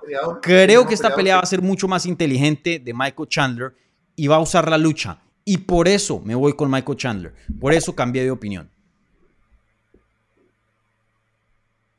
Está bien, está bien. Yo, yo sigo creyendo que Poirier es, es un gran talento y, y- y, bueno, perdió con dos tipos que lo sometieron, perdió con Oliveira, perdió con Khabib, imagínate. Eh, pero fuera de eso, mira los nombres que él ha vencido, mira lo que él ha hecho en la historia. no, sin duda. Creo que esta es una pelea muy pareja, Jorge. Creo que esta es una pelea muy pareja. Puede ir a cualquier lado. Eh, vuelvo y le digo, yo me iba al principio con Dustin Poirier, pero después de escuchar estas entrevistas, eh, escuchar de la mentalidad que Michael Chandler trae al combate, eh, yo sí veo a Chandler con más herramientas que Poirier. Poirier es un boxeador, tiene algo de jiu-jitsu también, pero por lo general eh, se destacas en el boxeo. Chandler puede hacer mucho más. Puede luchar, te puede boxear, eh, es más atlético, es más explosivo, más fuerte, más rápido. En una de cinco rounds yo me iría con Poirier, pero con tres rounds y con este tipo de mentalidad, creo que este factor de responsabilidad va a llevar a, a Michael Chandler a ganar este combate. Pero sin duda muy, muy cerrado. Veremos qué pasa. Pero algo que, que- se los aseguro, va a ser un combate fenomenal. Proba- probablemente el combate de la noche y quién sabe, hasta pelea del año. Ahí veremos. Pero sin duda un- una gran, gran pelea. Bueno, Jorge, quiero hablar rápidamente antes de cerrar de otras dos peleas, las dos peleas que nos faltan en la cartelera estelar. Eh, esta pelea, obviamente, eh, que sigue, la veremos en las 135 libras. La leyenda, el ex campeón de peso ligero, contendiente en 145 libras, ahora contendiente en 135 libras. Frankie Edgar regresa a Madison Square Garden en su estado, en su territorio. Bueno, no, técnicamente no en su estado porque él es de New Jersey, esta pelea es en Nueva York, pero en su estado vecino, en su territorio, regresa para su último puente, combate. cruzar el puente. ¿Ah? Pasando el puente. literalmente. Eh, regresa contra Chris Gutiérrez. Eh, no me quiero tardar mucho tiempo analizando este combate, pero sí creo que vale la pena analizar porque Frankie Edgar es una leyenda y esta es su última pelea y, aquí se cierra un ciclo, un peleador histórico, un peleador muy importante para UFC, para varias categorías. La verdad que Frankie Edgar es un peleador fenomenal. Eh, entonces, te quería hacer un par de preguntas rapiditas. Ya es tiempo, ¿cierto? O sea, esto es lo que tiene que pasar. Una más, ya. Frankie Edgar, 40 años de edad, varias cirugías encima, varios knockouts. Chao, ¿cierto?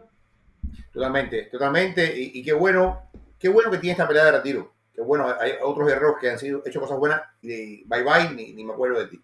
Qué bueno que yo estuve, yo estuve el año pasado también en Nueva York, he peleado contra Chito Vera, recordarás, contra, contra Chito. Él, iba haciendo las cosas bien en la pelea contra Chito hasta que Chito lo cogió con la patada y lo, mm. mató. Pero yo, me, yo, yo vi la reverencia y el respeto del mundo entero de las MMA con Frankie Edgar. Si tú ves, por ejemplo, a Francis Ngannou, que no peleó esa noche, pero Francis Ngannou cuando vio a, a, a Frankie Edgar fue como que había visto algo importante y lo fue y lo abrazó y lo oye, mi respeto y que se no sé cuándo. Eh, un campeón. Tú sabes, todo el mundo entiende que quien sigo viendo esto y que sabe esto, sabe lo que significa Frankie Edgar para, para la UFC. Le ganó a BJ Penn en su prime, brother. Yo digo que es el único tipo que ha hecho el viaje a la inversa. Campeón en 155, después peleó en 145 y terminó en 135. Eso es una cosa increíble, en un momento en que la vejez lo que hace es que tu cuerpo se aumenta. Eh, un gran competidor, una leyenda, y, creo que, a ver, creo que Gutiérrez tiene un chance de ganar este combate. Creo que Gutiérrez mm, es un tipo Oye, pero no te me adelantes, ahora pasamos a, la predicción. Ah, eh, no, te me adelantes, no te me adelantes. Yo creo, eh, yo, creo, yo creo que pase lo que pase, es como que dice Ronnie. Pase lo que pase, va a haber una ovación cerrada sí. de un público que lo adora, de un público que reconoce lo que ha significado, es de los que ha hecho. Frankie Edgar es del puente que trajo la UFC de los Chuck Leader y los Tito Ortiz a esto que hay ahora, eh, junto con José Aldo, que también se fue. O sea, es una generación que va de salida, que significó mucho, y creo que cuando él ponga los guantes eh, en el medio del octágono, eh, mucha gente se va a emocionar. Sí, no, sin duda. ya es tiempo para Frankie Edgar. volviendo a la pregunta, sí, yo creo que ya era tiempo hace dos o tres peleas atrás. Pero sí, yo ya quiero que Frankie Edgar termine su carrera. Un peleador que me encanta, uno de mis peleadores favoritos. Eh, pero ya es tiempo, ya 40 años de edad, en 135 libras, viene una cirugía de cadera, varios knockouts. Así que ya, Frankie Edgar, por favor, que por favor esta sea la última, porque tú sabes cómo son los peleadores. Me retiro y al año vuelven y regresan. Entonces espero que esto sea lo último de Frankie Edgar. Cruz también debe estar ya en esa cuerda. Mm. Sí, eh, algo que, me, encanta de, esta pelea es que se entra sabiendo que es su última pelea. No me gustó que Jose Aldo haya peleado en, en Utah contra Merab Dalashvili en una pelea aburrida y después ahí se haya dicho, hey, me retiré. A mí me gusta que, que, que, que el momento sea especial, que, que se le dé su respeto, que se sepa que es lo último. ¿Ah? Río, de Janeiro, Río de Janeiro hubiera sido espectacular. Claro, sí, pero bueno, ahí cada quien ve cómo hace con su carrera. Me encanta que se anuncie que esta sea su última pelea. Me encanta que lo hayan puesto en cartelera estelar, Madison Square Garden. Pero algo que no me gusta, y lo digo con todo respeto a Chris Gutiérrez, que es un gran, gran oponente, no me gusta el oponente. Chris Gutiérrez es un peleador muy bueno, pero no es una leyenda. Me hubiera encantado ver a Frankie Edgar con un Dominic Cruz. Eh, no sé, con, con alguien que, tenga un nombre, con otro veterano. ¿Ah? Como Nate Diaz y Ferguson. Exacto. una pelea de leyendas, de la división de las leyendas.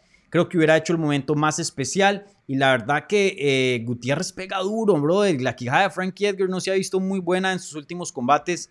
Eh, tengo algo de miedito. Pueda que esto sea bien feo. las patadas de Gutiérrez son, son, son duras. Son duras. Lo, puede ir mochando por debajo y, después cogerlo por arriba. Sí, pueda que esto sea muy feo.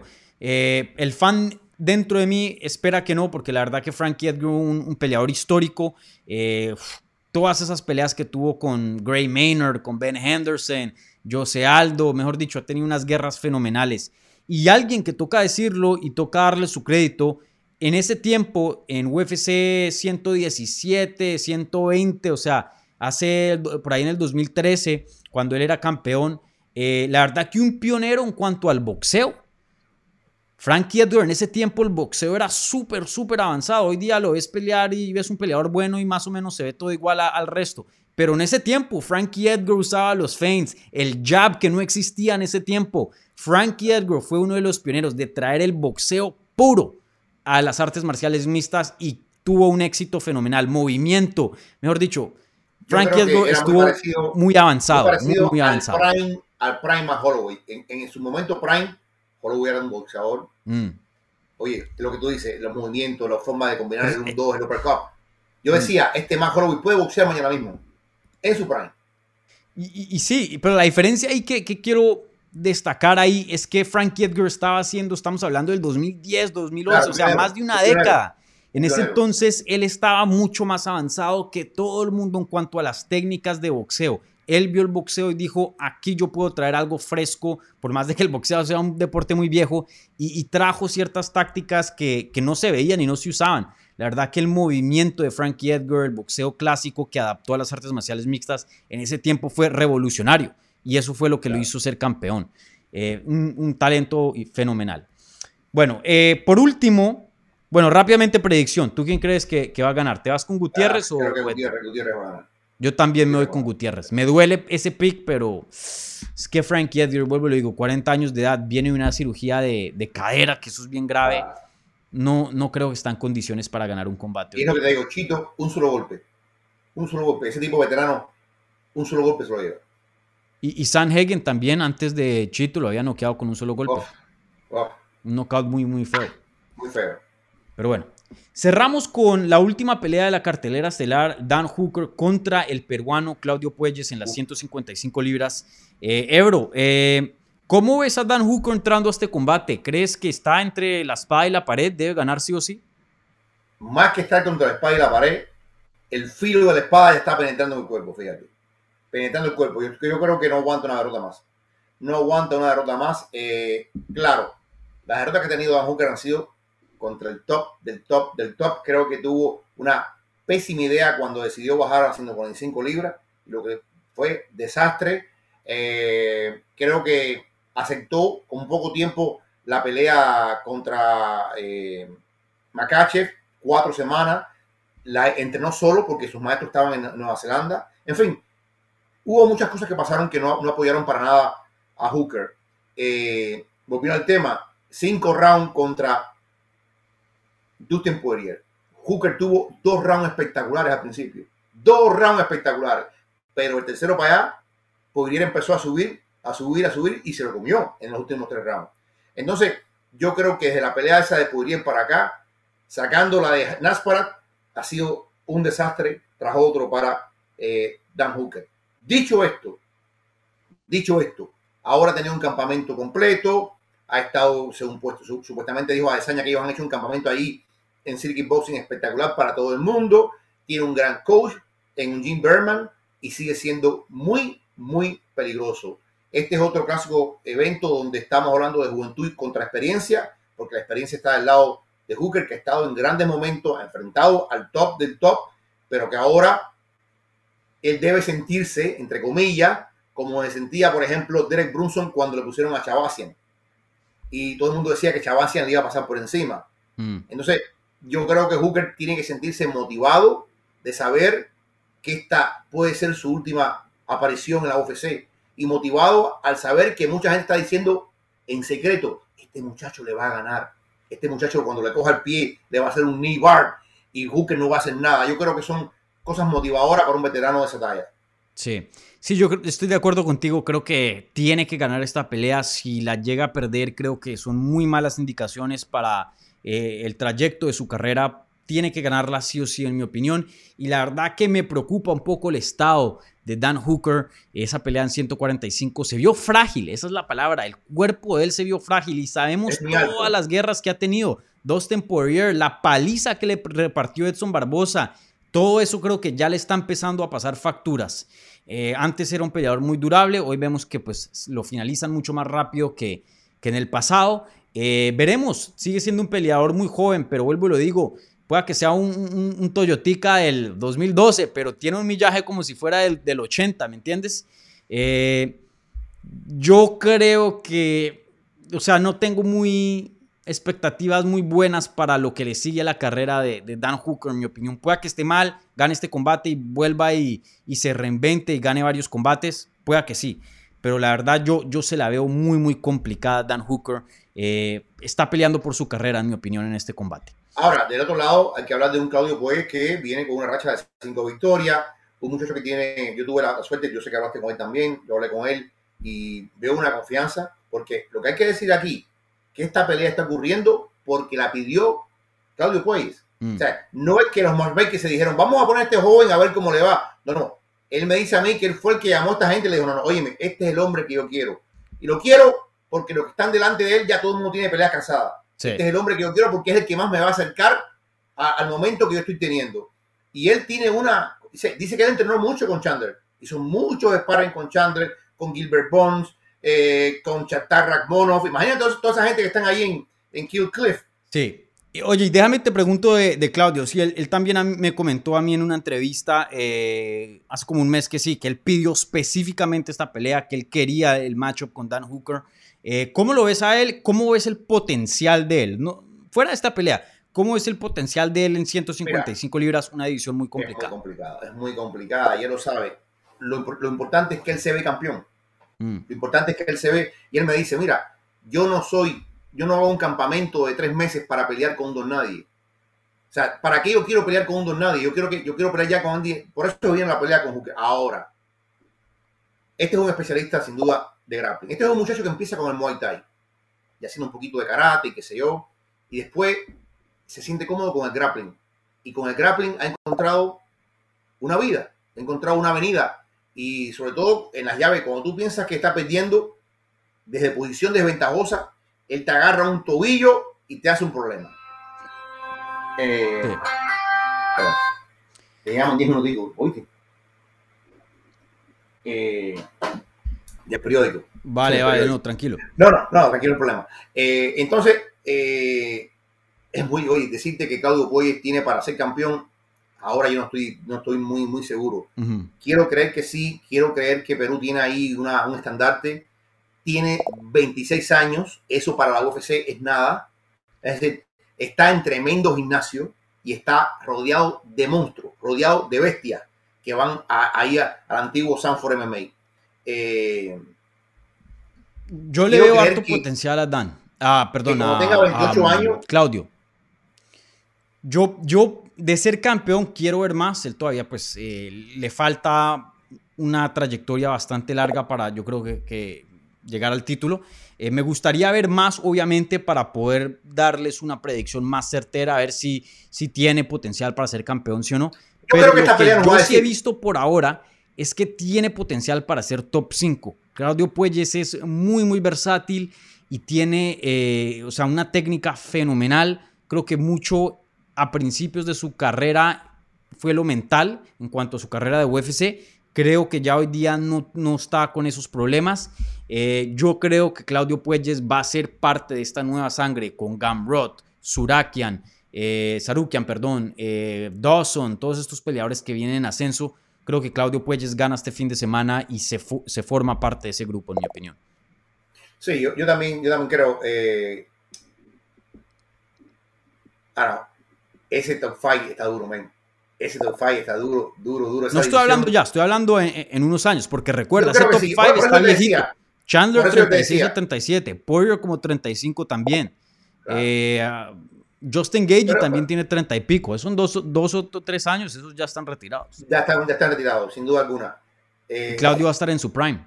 En su 29, prime. Yo, me imagino que a, los 28 años, él tiene 26. A los 28 años vamos a ver la mejor versión de este muchacho. Mm. la mejor Este muchacho no ha recibido castigo. Este muchacho suele enredarse con físicamente, pero no recibe golpes que, que, pongan en peligro. Hasta el momento no, se ha visto ninguna resfriada de esa sangrienta. Eh, muy inteligente. Cuando tú hablas con él te das cuenta que es un muchacho muy inteligente. Y, sin duda alguna va a ser muy interesante, no tanto esta pelea, esta pelea va a ser muy importante, porque esta pelea es realmente la carta de presentación. Lo que ha hecho él hasta ahora está bien, la victoria sobre Guida, perfecto, pero esta es la pelea que lo pone en la sociedad de la división, que lo pone en la antesala. De, hecho, ya lo pone como el número 12, número 11 de la división. esta, nivel- esta pelea lo sube de nivel. mucho. Y de Lo ranking, sube de nivel, de le- cambia de nivel.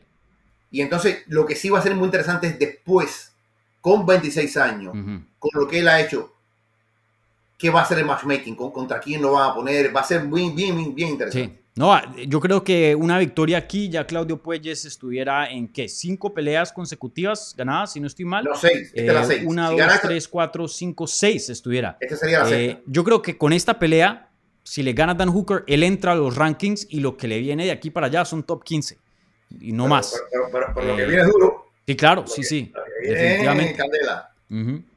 Sí. Eh, bueno, yo ya les dije mi predicción. Yo creo que Claudio Puelles va a ganar. Eh, pienso que Claudio está cogiendo aquí a Dan Hooker en un momento perfecto. Dan Hooker sigue teniendo nombres, sigue siendo conocido, pero yo creo que va para abajo. Ya le están empezando a pasar las facturas de, de todas esas guerras que ha tenido. Y Claudio Puelles viene en ascenso, está en su mejor momento. Entonces, eh, yo me voy con Claudio Puelles. No me sorprendería si Claudio Puelles lo finaliza en este combate. Yo también estoy contigo. Creo que, creo que es una, una- un salto enorme en cuanto a prueba, en cuanto a examen, pero creo, por lo que he hablado con él, por la confianza que veo, que está en condiciones de aprobarlo. Eh, sería un paso, un golpe en la mesa tremendo para Claudio Puelles, de verdad. sí. Sin duda. Esta es la pelea, esta es la oportunidad para aquí a hacer algo grande. Y bueno, él me dijo a mí en, en la entrevista que yo tuve que él tiene una petición, que él tiene un call-out. No sé si es algo o, o quién, no sé qué es, pero él tiene un pedido a UFC que tiene ahí guardado. Ahí veremos qué va a hacer, no me, no me contó detalles, pero eh, esténse ahí al tantos, porque si llega a ser algo espectacular, Claudio Puelles en el micrófono también es un peligro, no solo en el suelo, en el jiu-jitsu, pero también en el micrófono va- sabe usar esas oportunidades. Entonces ahí veremos. Eh, bueno, Jorge, eh, ¿cómo estás de tiempo? Eh, quiero contestar preguntas de los fans, Te doy- pero si te- te te tienes doy que ir, minutos. está bien, yo me quedo y contesto preguntas. No, no, te doy 10 minutos, dale. Vale, listo. Eh, entonces, eh, antes de entrar a las preguntas, y les recuerdo a la gente que está viendo esto en vivo, por favor pongan ahí preguntas en el live chat y nosotros se las vamos a contestar ahora mismo en unos min- minuticos. Eh, les recuerdo, las preguntas que vengan con un apoyo, con una donación al canal, reciben prioridad, pero no exclusividad y pueden apoyar al canal vía la maravilla del super chat que está ahí abajito. Bueno, eh, y como siempre, si están viendo en vivo, denle un like al video. Igualmente, si están viendo en repetición. Y si están escuchando en podcast, déjenos un buen review también. Eh, voy a, antes de entrar a las preguntas, cerremos eh, la encuesta. Cerremos la pregunta de la transmisión. Y vean, yo me acordé. Yo me acordé. La, estoy empezando a entrar a costumbre, por favor. Si ven, estoy mejorando, gente. Así que cerremos, cerremos aquí la encuesta. Entonces, ya quedó cerrado esto oficialmente. La pregunta de la transmisión era, ¿quieren ver un nuevo campeón en 185? ¿Sí o no? Hubo 200 y u- 201 votos. 75% de ustedes dijeron que sí. El 24 dijo que no. Y no me pregunten a dónde se fue el otro 1%, porque ahí falta un 1%. Pero esos son los números que me da aquí la encuesta de YouTube. Eh, Jorge, nosotros no, tú sabes, tú y yo somos profesionales, no vamos a entrar aquí a decir, sí, queremos ver a este perder y un nuevo campeón en la edición. Tú y yo no vamos a entrar en esta discusión, Nunca. pero nunca jamás. Pero entremos a la discusión del resultado en sí. ¿Te sorprende que el 75% No. que está viendo, que haya votado, quiere ver a Israel Azaña perder y quiere ver un Sí, nuevo no, no, campeón? No, me, no me sorprende, no me sorprende porque eh, mucha gente dice Israel es un tipo que es un somnífero, Israel ha hecho mal a esta división, Israel es un aburrido. Voy repito, hay injusticia en eso, sí la hay. Creo que hay mucho malentendido con Israel, creo que, que no, no ha sabido tampoco ganarse a la gente de alguna forma. Sí siento que hay un sector mayoritario que quiere ver perder a Israel Adesanya, como hay un sector mayoritario en el boxeo que quiere ver perder a Canelo Álvarez. Son también, estar en la cima también tiene su, le van a tirar piedra. Al que está arriba en el pedestal le van a tirar piedra. Y, siento que Israel, por la forma en que pelea, por la forma en que se proyecta a veces, eh, pues como que no, no acaba de calar en el, corazón del fanático. Y, la gente quiere verlo caer, quiere verlo perder. Mm. Sí, a mí no me sorprende para nada. Creo que eh, no sé, hay mucha gente que no le gusta a Israel Adesanya y entiendo por qué, pero me sorprende, entiendo por qué tiene sus haters. Todo el mundo va a tener haters, ¿cierto? Él ha dicho ciertas cosas, ¿te acuerdas? Lo, el comentario de, de, las Torres Gemelas. Eh, ha hecho ciertas cositas fuera de lugar, ha apoyado ahorita, estuvo hablando bien de Andrew Tate, que eh, un personaje que ha dicho cosas muy cuestionables también, ha tenido peleas aburridas, esto, lo otro. Pero, o sea, me sorprende el nivel que tiene de haters. La verdad que eh, es bien grande. Vuelvo a digo, esta encuesta no estuvo ni cerrada. 75% de las personas votaron que sí, que quieren verlo perder. Eh, y bueno, también entiendo, la división se ha puesto aburrida. Sin duda, no podemos negar, si llegara a perder, pueda que pinte una revancha inmediata, pueda que las cosas se pongan un poquito más interesantes. Contendientes que ya hayan perdido contra Adazaña, pues vuelven y recobran vida con un nuevo campeón. Entonces, eh, sin duda hasta de pronto sería algo saludable para la división, ¿cierto? Sí, eh, bueno, ese es un, comentario muy cínico. Decir, sí, qué bueno que pinta de saña, hay un revuelo, eh, pero al final, al final hay que mirar un camino casa de saña. Si te gustan las artes marciales mixtas, hay, que ser justo con, con, Adesanya y, y, reconocer el talento que tiene, que no es lo que tú quieres, sin duda alguna, que no es lo que el tipo que pagó, como te digo, dos mil dólares es lo que quiere, pero es lo que hay.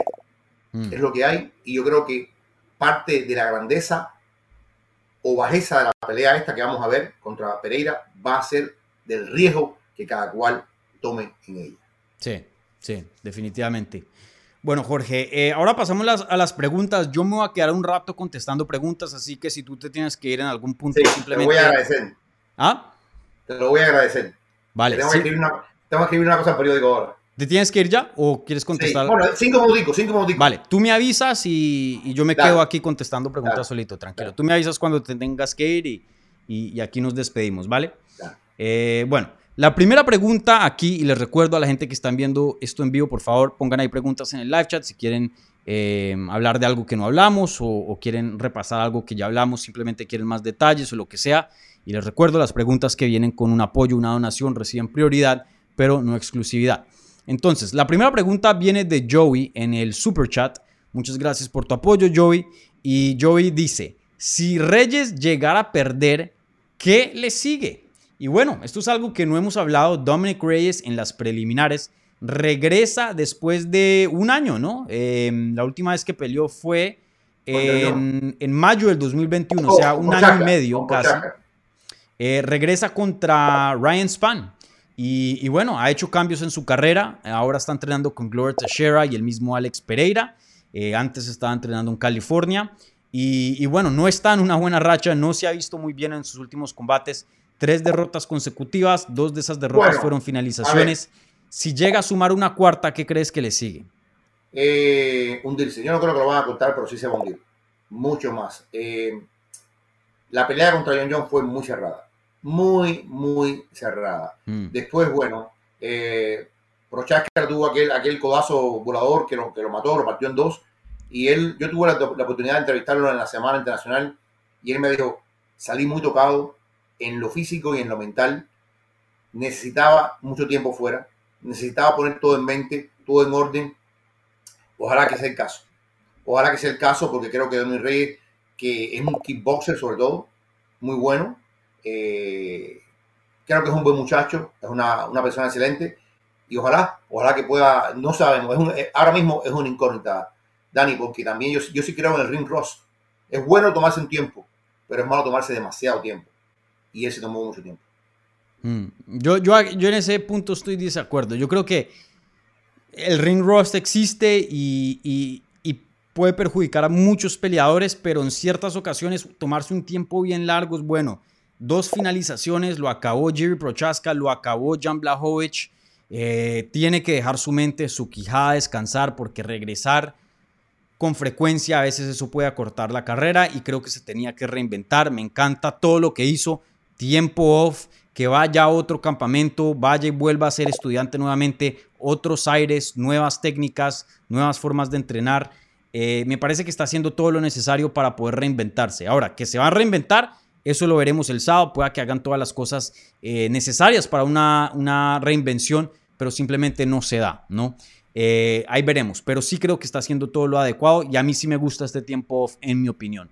Pero veremos, sin duda Ryan Span es un peleador duro, pero, pero si es un paso atrás comparado a Jiri Prochaska, comparado a Jan Blachowicz y comparado a John Jones. No, y, enterrado en la preliminar, enterrado, bien enterrado. Si esta no la gana, yo creo que nos podemos olvidar de Dominic Reyes como contendiente al título, porque no es un peleador jovencitico que, que tiene todo el tiempo del mundo para, para volver a y arreglar las cosas y, y, hacer otra campaña al título. Estamos hablando de un hombre con 32 años de edad, ahora en diciembre cumple 33. O sea, si él quiere cambiar su carrera, el rumbo de su carrera y hacer algo significativo, volver a retar por un título, incluso ser campeón, pues va a tener que ganar esta pelea sí o sí y, verse muy bien y prometer bastante. Una pelea muy, muy importante que va a definir la trayectoria de Dominic Reyes. Pero estoy de acuerdo contigo, así pierdan, no creo que lo vayan a cortar. Pero sí creo que, como se dice en inglés, este es the fork on the road, ¿no? La, la división de, de, la carretera. Aquí vamos a ver por dónde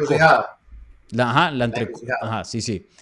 Entonces, eh, bueno, ahí veremos. Buena pregunta de, de Joey. ¿Una más, Jorge, o, te vas? Dale, una más, una más. Vale. Bueno, la siguiente pregunta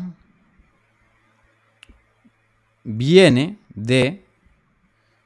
Eh, un segundito. Ya. La siguiente pregunta viene de Josephat Valles y dice, si gana Dazaña a Pereira, ¿quién crees que sea el siguiente? Bueno, tú mismo lo has dicho, no hay nadie, pero supongamos que ya es domingo por la mañana, hizo Dazaña, nuevamente es campeón. Eh, brother, ¿a quién le pondrías? Yo intentaría nuevamente pelear en 12 los 5. No quiero ver más nada de lo, que está abajo, no quiero ver más nada, no me interesa nada. Eh, pero sí me interesaría una potencial pelea contra Prochaska. ¿Por qué?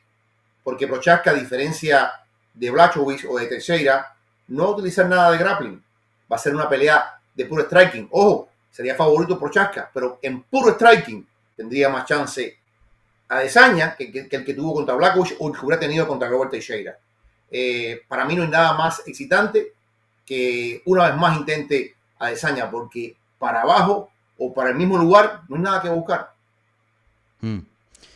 Sí, yo creo que 205 libras también tendría mucho sentido y, ni siquiera una pelea de campeonato, porque estamos acostumbrados si es Prochaska, Incluso si es Prochaska, a, mí me gusta mucho que peleen en una división de más y que ni, ni, siquiera peleen por el título. ¿Por qué siempre tiene que ser por el título, campeón Porque tú eres campeón. Si, a ver, si eres campeón, hay una cosa que tú tienes que honrar en términos de ranking, en términos, si eres campeón. Pero ¿por qué no se puede hacer lo que hizo Anderson Silva, que peleó contra Stefan Bonner, peleó contra James Irving cuando subió? Si, si el pago está bueno y si le pagan como una pelea de campeonato, ¿por qué no hacer una pelea emocionante, divertida en 205 libras que no tenga que ver con pelea de título y complicar otra categoría además?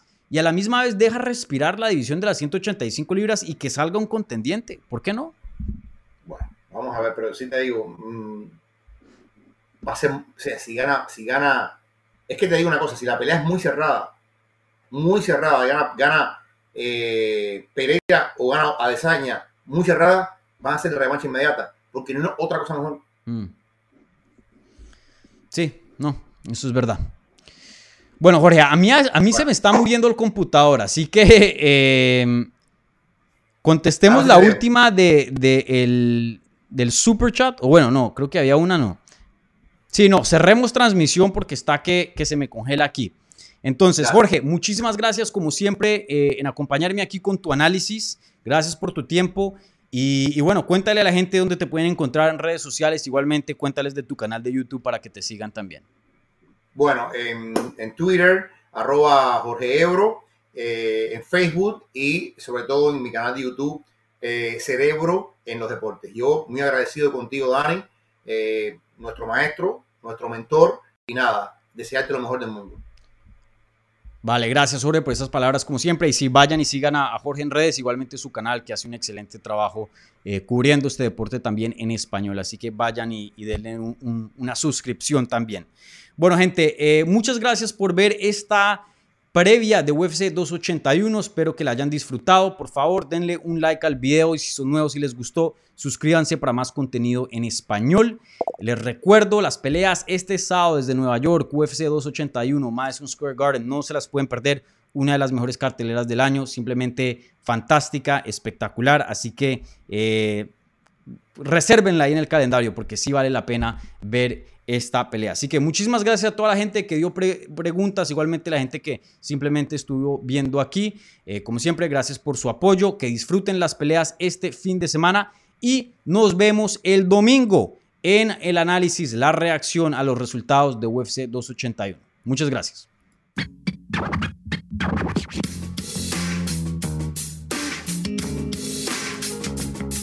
Gracias por escuchar Hablemos MMA. Si les gustó el show, los invitamos a que se suscriban en su plataforma favorita de podcast para recibir episodios semanales. También déjanos tu review o cualquier comentario. Pueden seguir Hablemos MMA en Twitter, Instagram y Facebook en arroba Hablemos MMA. Y me pueden seguir a mí en arroba Dani Segura TV. Hablamos la próxima semana.